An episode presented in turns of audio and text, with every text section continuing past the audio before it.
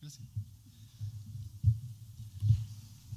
Que Dios les bendiga, hermanos. Un saludo a cada uno de ustedes, a los que no pude haber saludado. Que Dios les bendiga.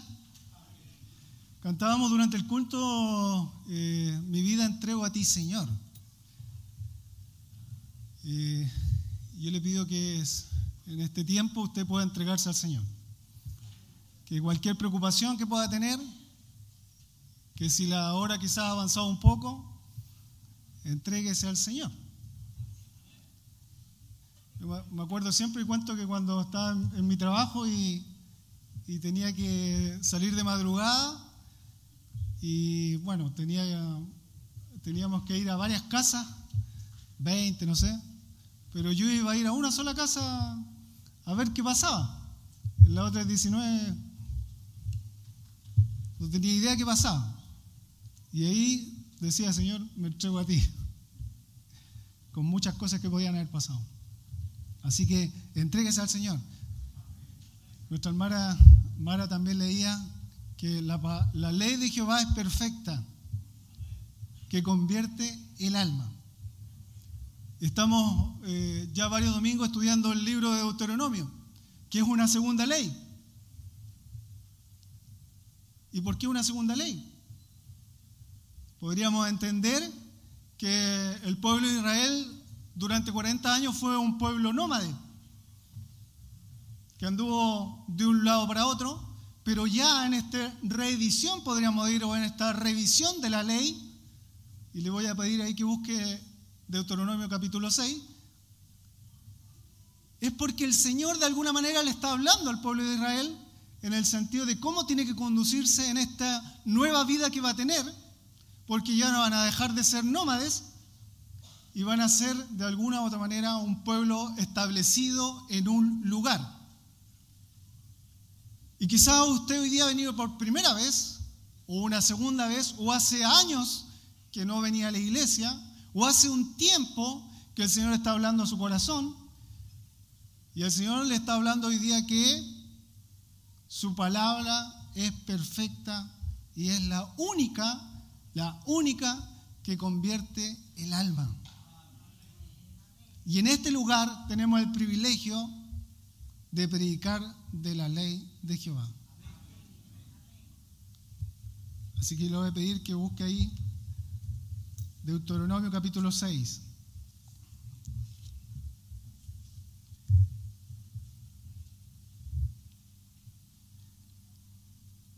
Previamente sí, porque si no después se me va a olvidar. Voy a dar dos avisos.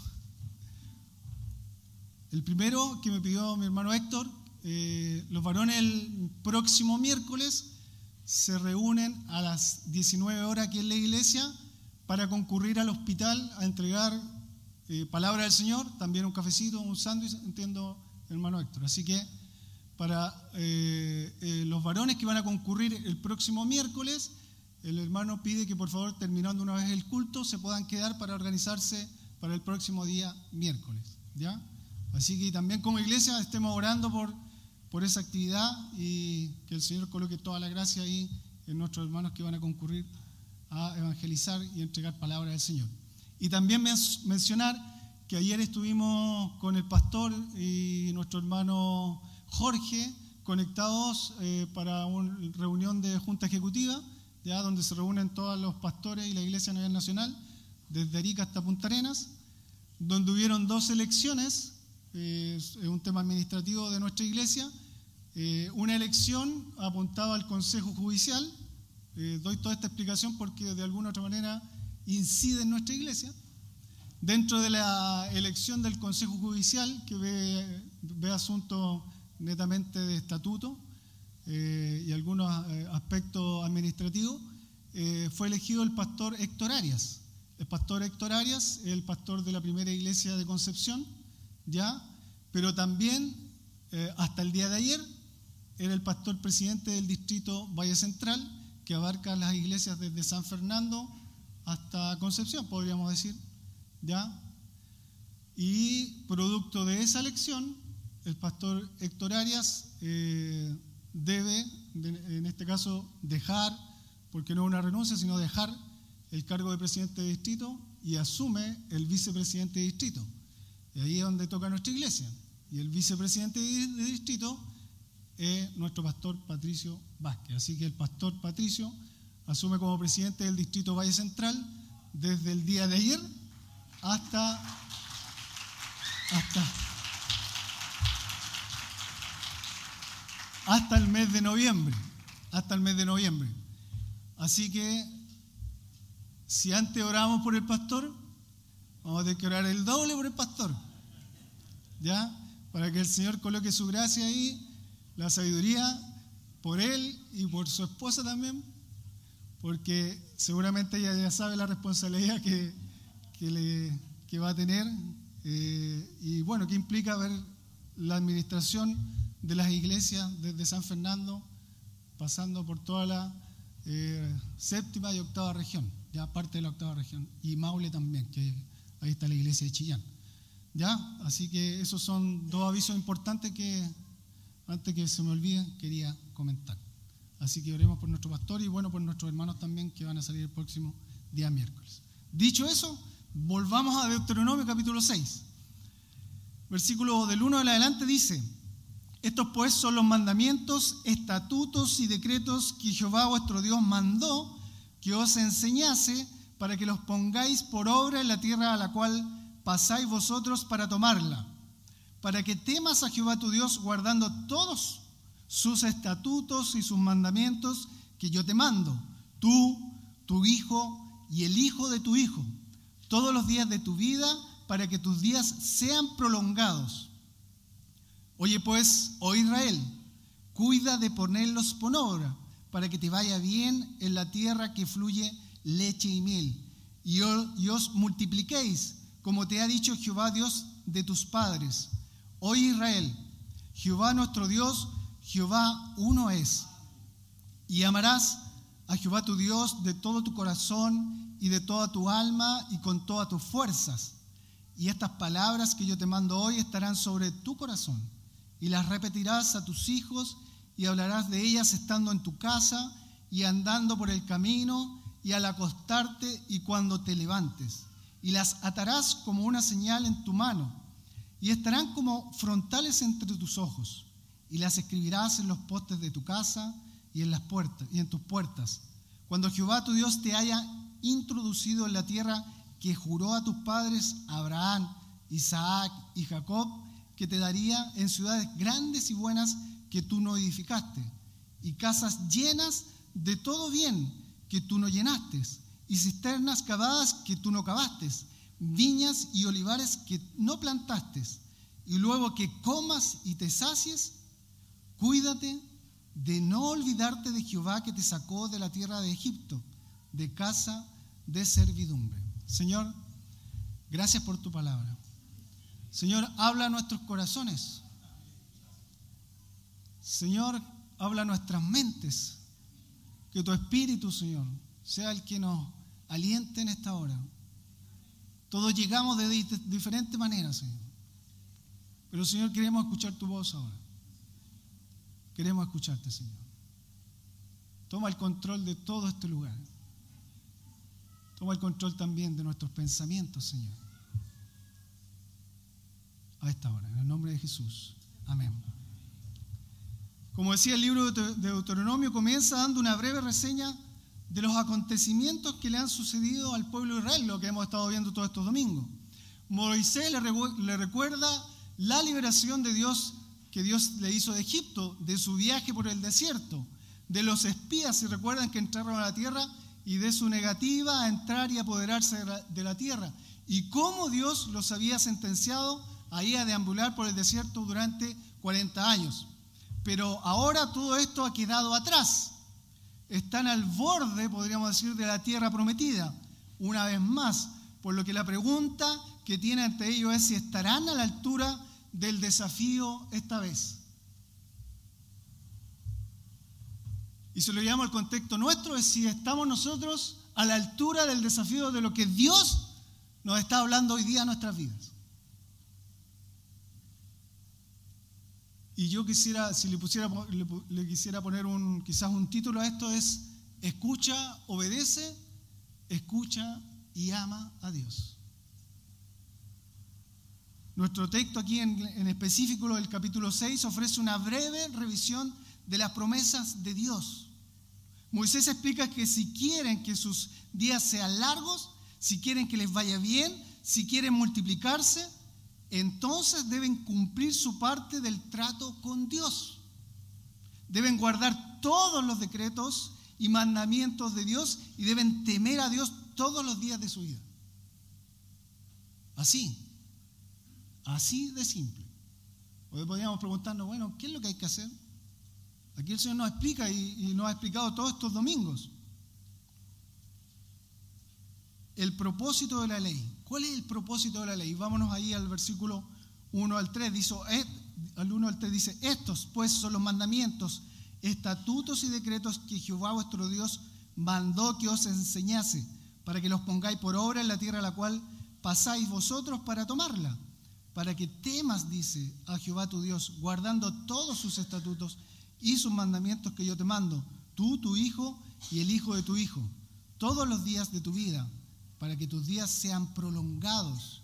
Oye pues, oh Israel, y cuida de ponerlos por obra para que te vaya bien en la tierra que fluye leche y miel, y os multipliquéis como te ha dicho Jehová, Dios de tus padres. Entonces, ¿cuál es el propósito de la ley?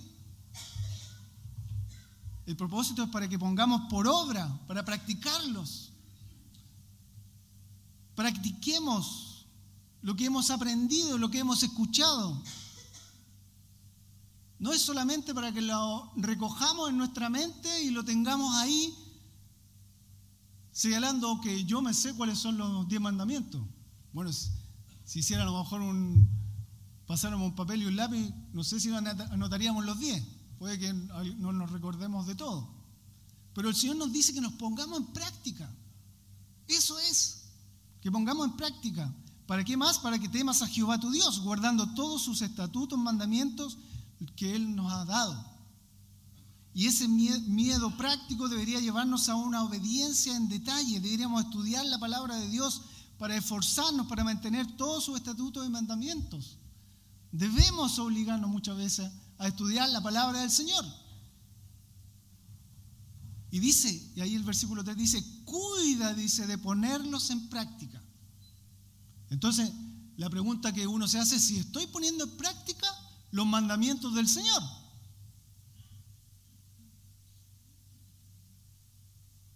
Para que tus días sean prolongados, dice acá. ¿Cuántos queremos? Todos dicen, no, muchas veces está la expresión, quisiera que el Señor me lleve. Pero ¿será tan así cuando el Señor nos tiene ahí quizás pensando en el último minuto? Todos nos aferramos de alguna u otra manera a la vida.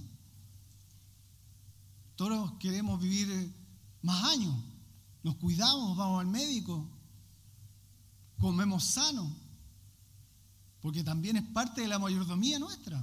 El Señor nos dice que debemos eh, ser mayordomos de nuestro cuerpo también. Pero todo eso para que te vaya bien, dice la tierra que fluye y me. ¿Cuántos de aquí queremos que nos vaya bien?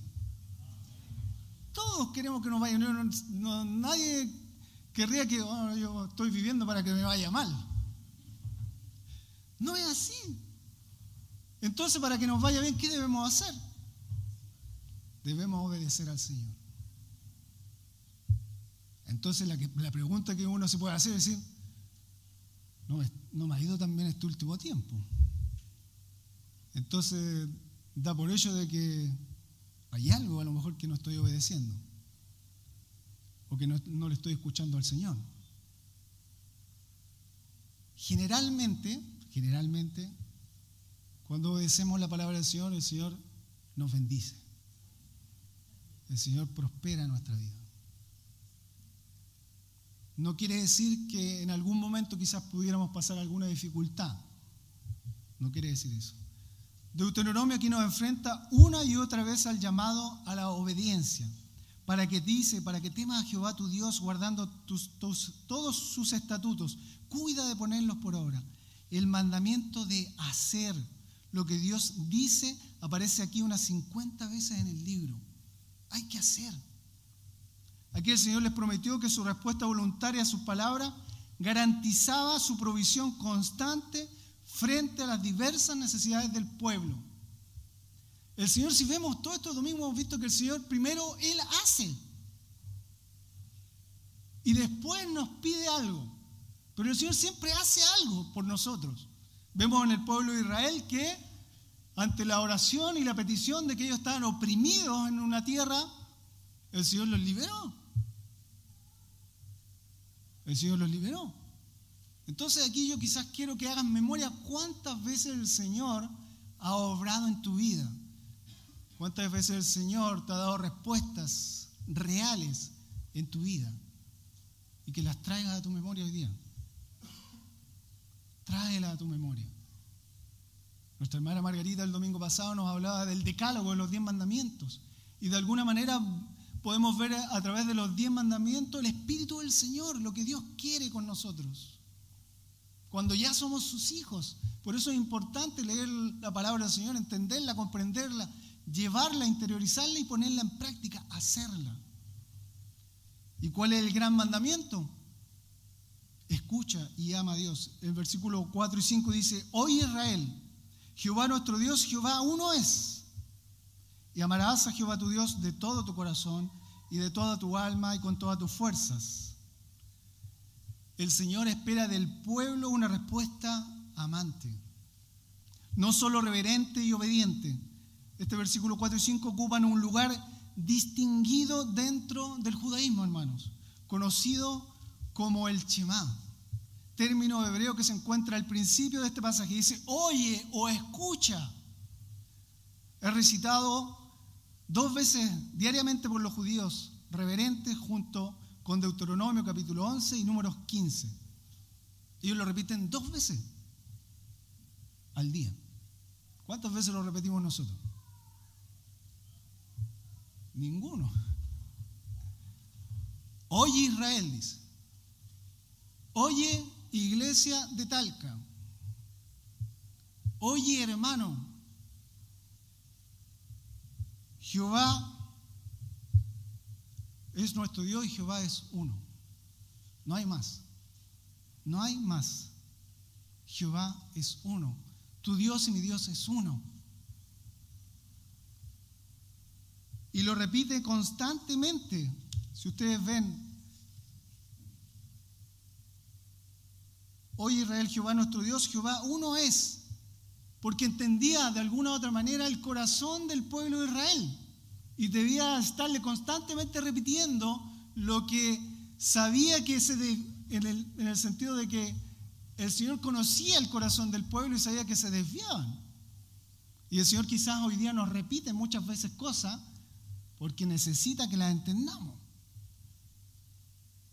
Entonces, si usted ha escuchado varias veces una palabra es porque el Señor ahí le está hablando también. Entonces, cuando dice, oye, Israel aquí dice, pero hoy día, si lo llamo al contexto nuestro, dice, oye, ¿a qué han venido ustedes hoy día a la iglesia? A escuchar la palabra del Señor. A eso hemos venido. Entonces, no deje fuera esta palabra en su vida porque es palabra para usted y para mí también. Entonces cuando dice, oye Israel,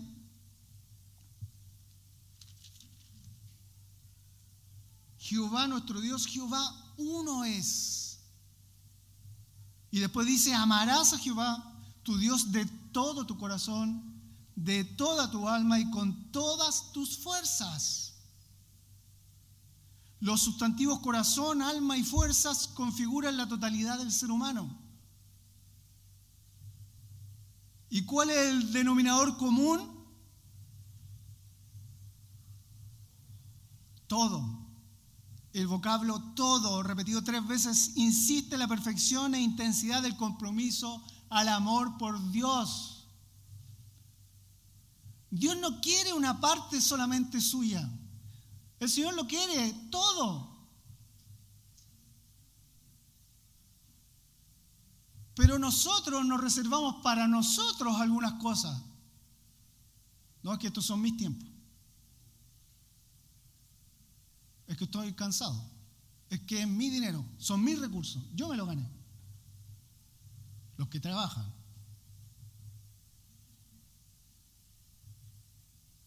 Pero cuando entendemos que el Señor quiere todo, no hablo solamente a lo mejor de tiempo, dinero, No, el Señor quiere todos nuestros talentos, nuestros dones, todo lo que te ha entregado, hermano. Por eso habla y toca el, contexto del corazón, del alma y tus fuerzas.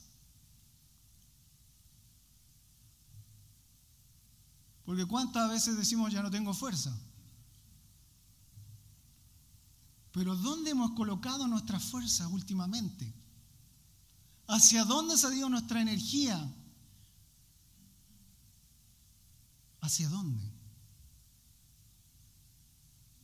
Amarás a Jehová tu Dios de todo tu corazón, de toda tu alma y de todas tus fuerzas. Dios quiere un amor completo de nosotros. Y este amor es apropiado porque, ¿sabe por qué, hermano? ¿Por qué nos exige oh, este amor a ese nivel? Porque es un, no es un nivel bajo. Podemos decir, oh, el Señor es exigente. Sí. Porque Él es el Dios, creador, rey del universo, cantábamos recién. Por Él y para Él y de Él fueron creadas todas las cosas.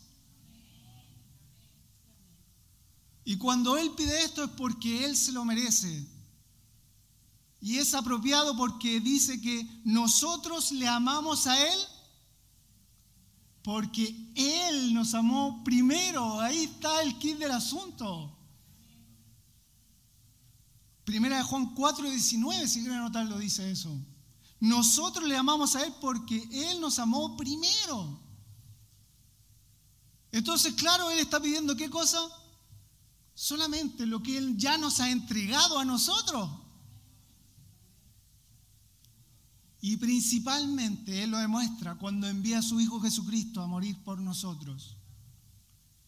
Y un texto muy conocido, en Juan 3:16, dice, porque de tal manera amó Dios al mundo. O sea, aquí, a todos los que estamos acá,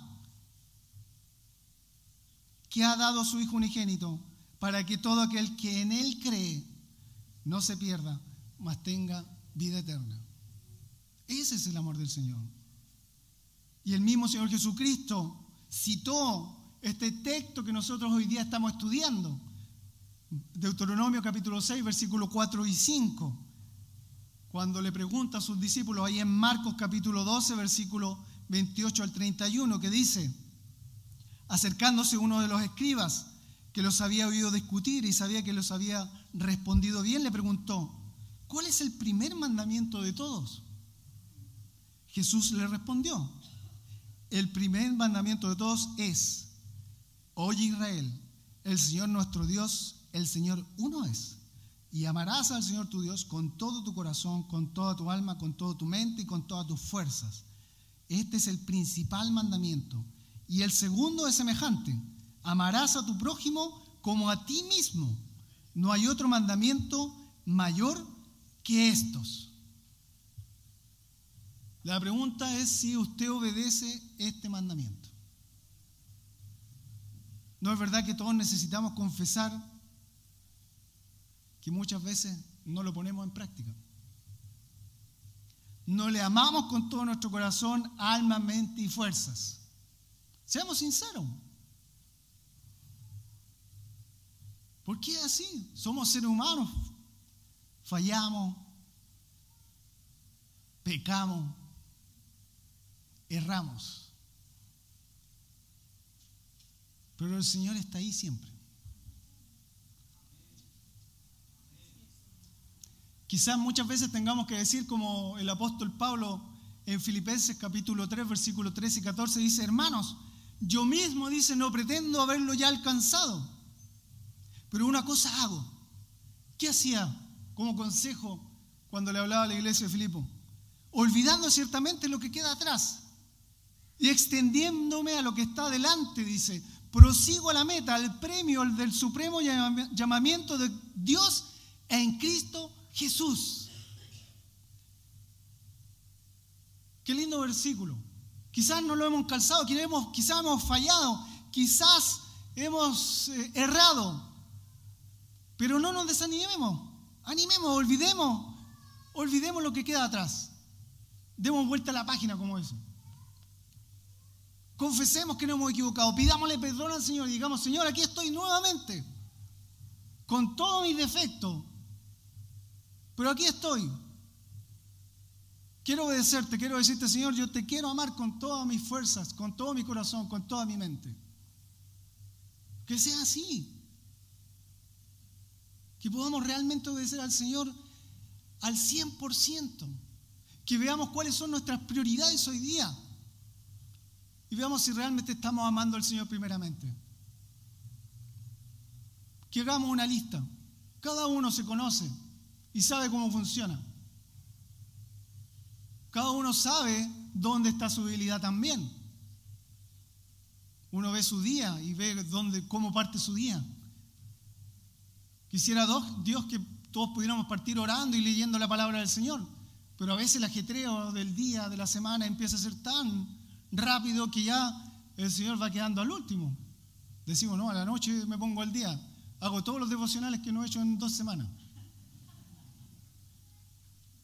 Y, se ríen porque es así. Y a mí también me ha pasado. Debo ser sincero. Y a veces uno dice, no, eh, voy a ver un ratito tele. Una hora y media viendo una serie. Abrimos la Biblia, no duramos ni 10 minutos. Depende de la serie, dice el pastor. Pero ¿dónde están nuestras prioridades? El Señor nos dice hoy día, hermano, que le amemos a Él. Si usted está en este lugar, ame a su iglesia, dice ahí la palabra del Señor, amemos al Señor y a tu prójimo, aquí a los que estamos acá. Y quizás no me cae tan bien el hermano. Mire para el lado del hermano. ¿eh? Ame a su hermano. El Señor murió en la cruz también por él, así como murió por usted. Y quizás muchas veces nos vamos a equivocar y quizás vamos a tener actitudes que no son las mejores. Pero al Señor también le fallaron. Y Él amó igual. Él decidió subirse a la cruz y dar la vida por usted y por mí, siendo tan pecador como lo somos, equivocándonos una y otra vez. Pero ahí el Señor murió por usted y por mí. Y el Deuteronomio nos hace un recordatorio constante también de la ley. Los versículos 6 en adelante dice, y estas palabras que yo te mando hoy, ¿quién nos está mandando el Señor? Amarlo a Él, primeramente. Estarán sobre tu corazón y las repetirán a, a tus hijos y hablarás de ellas estando en tu casa y andando por el camino y al acostarte y cuando te levantes. Y las atarás como una señal en tu mano y estarán como frontales entre tus ojos y las escribirás en los postes de tu casa y en tus puertas. Estas palabras que yo te mando hoy estarán sobre tu corazón. Este es un gran mandamiento de estar primero donde la palabra del Señor en nuestro corazón. Por eso ese texto que leía mi hermana me cala mucho. Dice, la, ley de, de Jehová es perfecta, que convierte el alma. Nada más puede convertir al ser humano que la palabra del Señor. Nada más. Por eso debemos guardarla en nuestro corazón. Y después debe haber un comunicado a nuestros hijos. Debe ser el tema de nuestra conversación. Debe estar siempre ahí, dice, frente a nosotros, tan cerca como nuestra mano, nuestra frente. Tan cerca como, dice ahí, como nuestros postes y puertas. Y quizás usted recordará el Salmo 119, 11, cuando David dijo, en mi corazón he guardado tus dichos para no pecar contra ti. Entonces eso se va entrelazando. El Señor nos pide esto, que busquemos, le amemos al Señor, que eh, estudiemos su palabra, porque cuando tenemos la palabra del Señor en nuestro corazón, evitamos pecar contra el Señor, porque Él nos trae en nuestra memoria la palabra de Dios.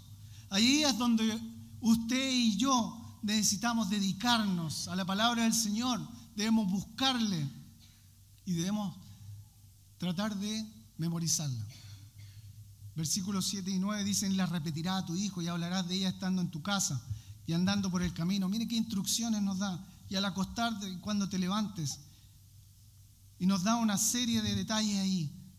La Biblia de la América, el versículo 7 lo traduce como, y diligentemente las enseñarás a tus hijos. No solo se deben obedecer los mandamientos de Dios, sino que deben ser enseñados a los hijos, de modo que una actitud de amor y obediencia caracterice al pueblo de Dios de generación en generación. Eso es lo que pide el Señor. Y yo me hacía análisis y yo fallo en esto. Mi hijo cuando eran más pequeños yo les enseñaba, pero hoy día que son grandes, como que uno deja que lo hagan por propia iniciativa. Pero difícilmente va a ocurrir. Así que yo pido perdón al Señor.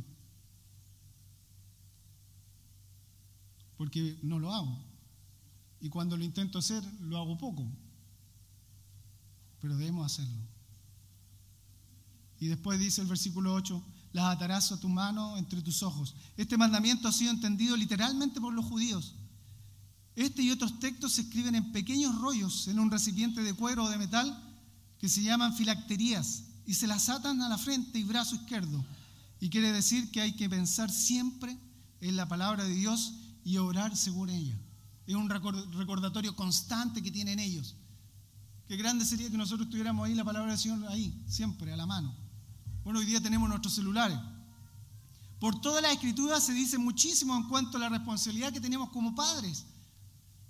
Proverbios 22.6 dice, instruye al niño en su camino y ni aún de viejo se apartará de él. Esto no significa instruirlo en el camino por el cual usted quiere que vaya. Significa que Dios tiene un camino para que él lo siga y que usted debe cooperar con el propósito de Dios. Esto significa, Padre, que usted debe permanecer cerca de Dios. Los versículos más adelante, ya para ir ya cerrando, los versículos 12 y 13 de este Deuteronomio 6 dice, cuídate de no olvidarte de Jehová, que te sacó de la tierra de Egipto, de casa de servidumbre. A Jehová tu Dios temerás y a Él solo servirás y por su nombre jurarás. ¿A quién estamos sirviendo hoy día? Al pueblo se le presenta una exhortación positiva y otra negativa. No deben olvidar a Dios y deben servirle.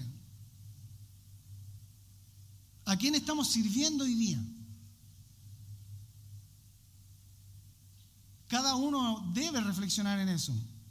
Los cristianos nos alegramos de habernos visto libres de una tiranía peor que la experimentaron ahí los hebreos en Egipto, mediante la, la obra salvadora de Cristo, Él nos liberta y nos da la potestad de las tinieblas, transfiriéndonos, dice milagrosamente, al reino de su amado Hijo. Ahí en Colosenses capítulo 1, versículo 12, 13 dice, con gozo dando gracias al Padre que nos hizo aptos para participar de la herencia de los santos en luz, el cual nos ha librado de la potestad de las tinieblas y trasladado al reino de su amado Hijo, en quien tenemos redención de su sangre, el perdón de pecados. En este pasaje de Deuteronomio se les recuerda a los israelitas que el servicio es un acto de obediencia, de lealtad y de gratitud. Deben servir a Dios porque Él lo dice. La tierra futura no solo se caracteriza por vías prósperas, como dice ahí el versículo 11, y casas llenas de todo bien que tú no llenaste, y cisternas cavadas que tú no cavaste, viñas y olivares que no plantaste, y luego que comas y te sacies, ¿qué dice el versículo 12? Cuídate de no olvidarte de Jehová. Muchas veces tenemos mala memoria de, de los milagros que el Señor ha hecho en nuestra vida y nos olvidamos del Señor. Cuídate, hermano, de no olvidarte. El versículo 14 dice, los dioses de los pueblos que están en vuestros contornos, también nos hace la advertencia ahí. No andaréis en pos de dioses ajenos, de los dioses de los pueblos que están en vuestros contornos. También le hace esa advertencia al pueblo de Israel.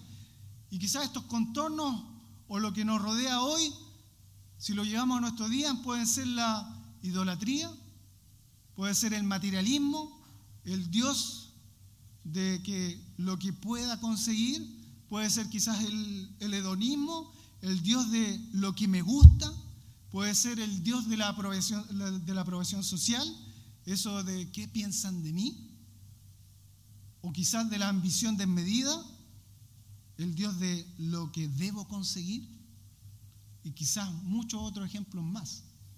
El Señor nos dice, cuidémonos de eso, cuidémonos de eso. La mayor ambición del creyente es servir a Dios y ponerle en, primer lugar. Esa debe ser nuestra ambición, hermano.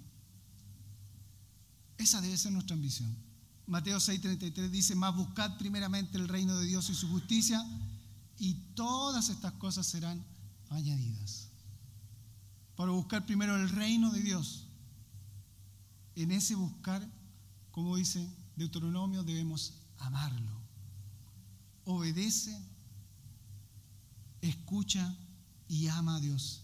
El gran mandamiento de Deuteronomio que aparece ahí en capítulo 6, versículo 4 y 5 dice, oye Israel, oye iglesia de Talca, Jehová nuestro Dios, Jehová uno es. Y amarás a Jehová tu Dios de todo tu corazón, de toda tu alma y con todas tus fuerzas. Ese debe ser nuestro sentir hoy día, hermanos. Si queremos decir hoy día que le amamos, en verdad que realmente sea eso, que le amamos. Y con esto cierro. Cuando el Señor le pregunta a Simón Pedro, le dice, Pedro, ¿me amas? Creemos que hoy nos hace la misma pregunta a cada uno de nosotros. Y quizás el Señor hoy día se la hace a usted. Y le dice, ¿me amas? Para aprender a amarle debemos sentarnos a sus pies y conocerle mejor. Como dice ahí también cuando el Señor le habla a Pedro, ahí en Juan capítulo 6, versículos 68 y 69, dice, Señor, ¿a quién iremos? Le dice Pedro. Tú tienes palabras de vida eterna. Y nosotros hemos creído y conocemos que tú eres el Cristo, el Hijo del Dios viviente. Él es el Cristo, el Hijo del Dios viviente. ¿A quién? ¿A dónde iremos, hermano? Si solo el Señor tiene palabras de vida eterna, ¿a quién iremos? Y Pedro, hablando por los doce, hace esa tremenda declaración. Dice, reconoció que Jesús es el Señor. Reconoció a Jesús como la única alternativa a pesar de las dificultades. Porque ese texto nos habla que el Señor estaba enseñando en la sinagoga y había hecho milagros. Y cuando el Señor les habla duramente, cuando los lleva y los confronta, dijeron, dura esta palabra. Y comenzaron a irse, a retirarse. Y el Señor les habla a su círculo más íntimo y le dice, si se querían ir ellos también. Y Pedro le contesta y le dice, Señor, ¿a dónde iremos? Si solo tú, Señor, tienes palabras de vida eterna. El Señor también te hace esa pregunta y quizás está confrontado en este último tiempo y a través de su palabra. ¿Amarás al Señor con todo tu corazón, con toda tu mente, con todas tus fuerzas? La respuesta solo la tiene usted. Pero el Señor hoy día le hace esa pregunta. Ojalá que la respuesta sea la misma respuesta que dio Pedro. Señor, ¿a dónde iremos? si solo tú tienes palabras de vida eterna? Debemos buscar al Señor de corazón. Debemos buscar, debemos ver y analizar nuestra vida y pasarla por la palabra del Señor y ver si realmente le estamos amando, como el Señor nos dice a través de su palabra. Que cada uno de nosotros pueda hacer ese análisis y pueda entender que debemos amar al Señor nuestro Dios con toda nuestra mente, con toda nuestra fuerza, con todo nuestro corazón. Invito a que incline su rostro y pueda orar. Y de alguna manera pueda ponerse a cuentas con Dios y decir, Señor, quizás no te he amado con todas mis fuerzas, con toda mi mente, con todo mi corazón. Y pedirle perdón en este tiempo al Señor. Y ponerse a cuentas con el Señor. Y decirle, Señor, de hoy día para adelante, voy a realmente amarte con todo mi corazón, con toda mi fuerza, con toda mi mente. tómese un tiempo y ore al Señor.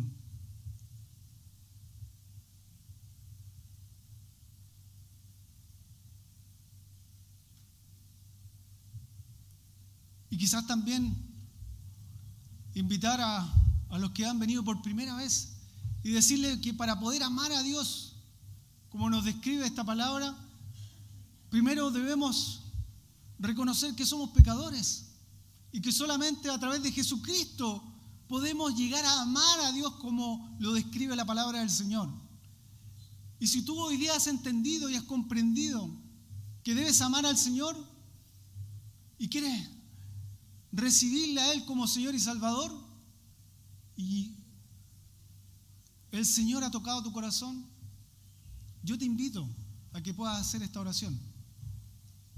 Padre nuestro, Señor, te doy gracias por tu palabra. Gracias, Señor, porque ella nos habla de amarte. Pero he entendido que para amarte debo reconocer primeramente que soy un pecador Debo pedirte perdón por mis pecados y recibir a tu Hijo Jesucristo como mi Señor y Salvador. Abro mi vida y mi corazón para hacerlo. Y recibo a, Cristo como mi Señor y Salvador. Para obedecerte y para amarte con toda mi mente, mi corazón y mis fuerzas. Oro para que tú, Señor, cambies mi vida, transformes mi vida y me hagas ser un hombre y una mujer que te ame, como dice tu palabra. Señor, y como iglesia oramos, Padre, para que podamos, Señor, seguir este mandamiento, como tú, Señor, hoy día nos has hablado, que podamos realmente hacerlo de corazón que si hemos fallado, Señor, te pedimos perdón. Que ese amor, Señor, se refleje con nuestros hermanos. Que ese amor se refleje con nuestra familia. Que ese amor se refleje con nuestras amistades. Que ese amor se refleje, Señor, en nuestra iglesia también. Que podamos servirte y disponernos, Señor. En un tiempo, Señor, donde hay desafíos, Señor, donde hay una construcción, Señor, donde queremos, Señor, que lleguen niños, jóvenes, hasta este lugar, familias, Señor. Pero si nosotros, Señor, no fijamos nuestras prioridades, seguramente nos vamos a perder de muchas bendiciones. Ayúdanos, Señor, a unirnos como iglesia y a amarte, Señor amarte. Gracias Señor por este tiempo. Gracias por cada hermano hermana que llegó hasta este lugar hoy día. Bendice sus vidas Señor. Anímales Padre. Fortaléceles Señor. Especialmente a los que hoy día quizás están con alguna dificultad, con alguna enfermedad, quizás con algún problema de trabajo. Yo te pido Señor que tú les respondas Padre que abras puertas, Señor, que calmes dolores, Padre. Y que ellos, Señor, puedan, aún en la dificultad, amarte, Señor, con todas sus fuerzas y con todo su corazón y mente. Gracias, Señor, por esta iglesia. Gracias porque aquí, Señor, podemos enseñar tu palabra. Qué privilegio, Padre. Dejamos, Señor, todo en tus manos. Dejamos este día y la semana confiando, Padre, en que usted, Señor, obrará en cada una de nuestras vidas. Para usted, Señor, la gloria y la honra.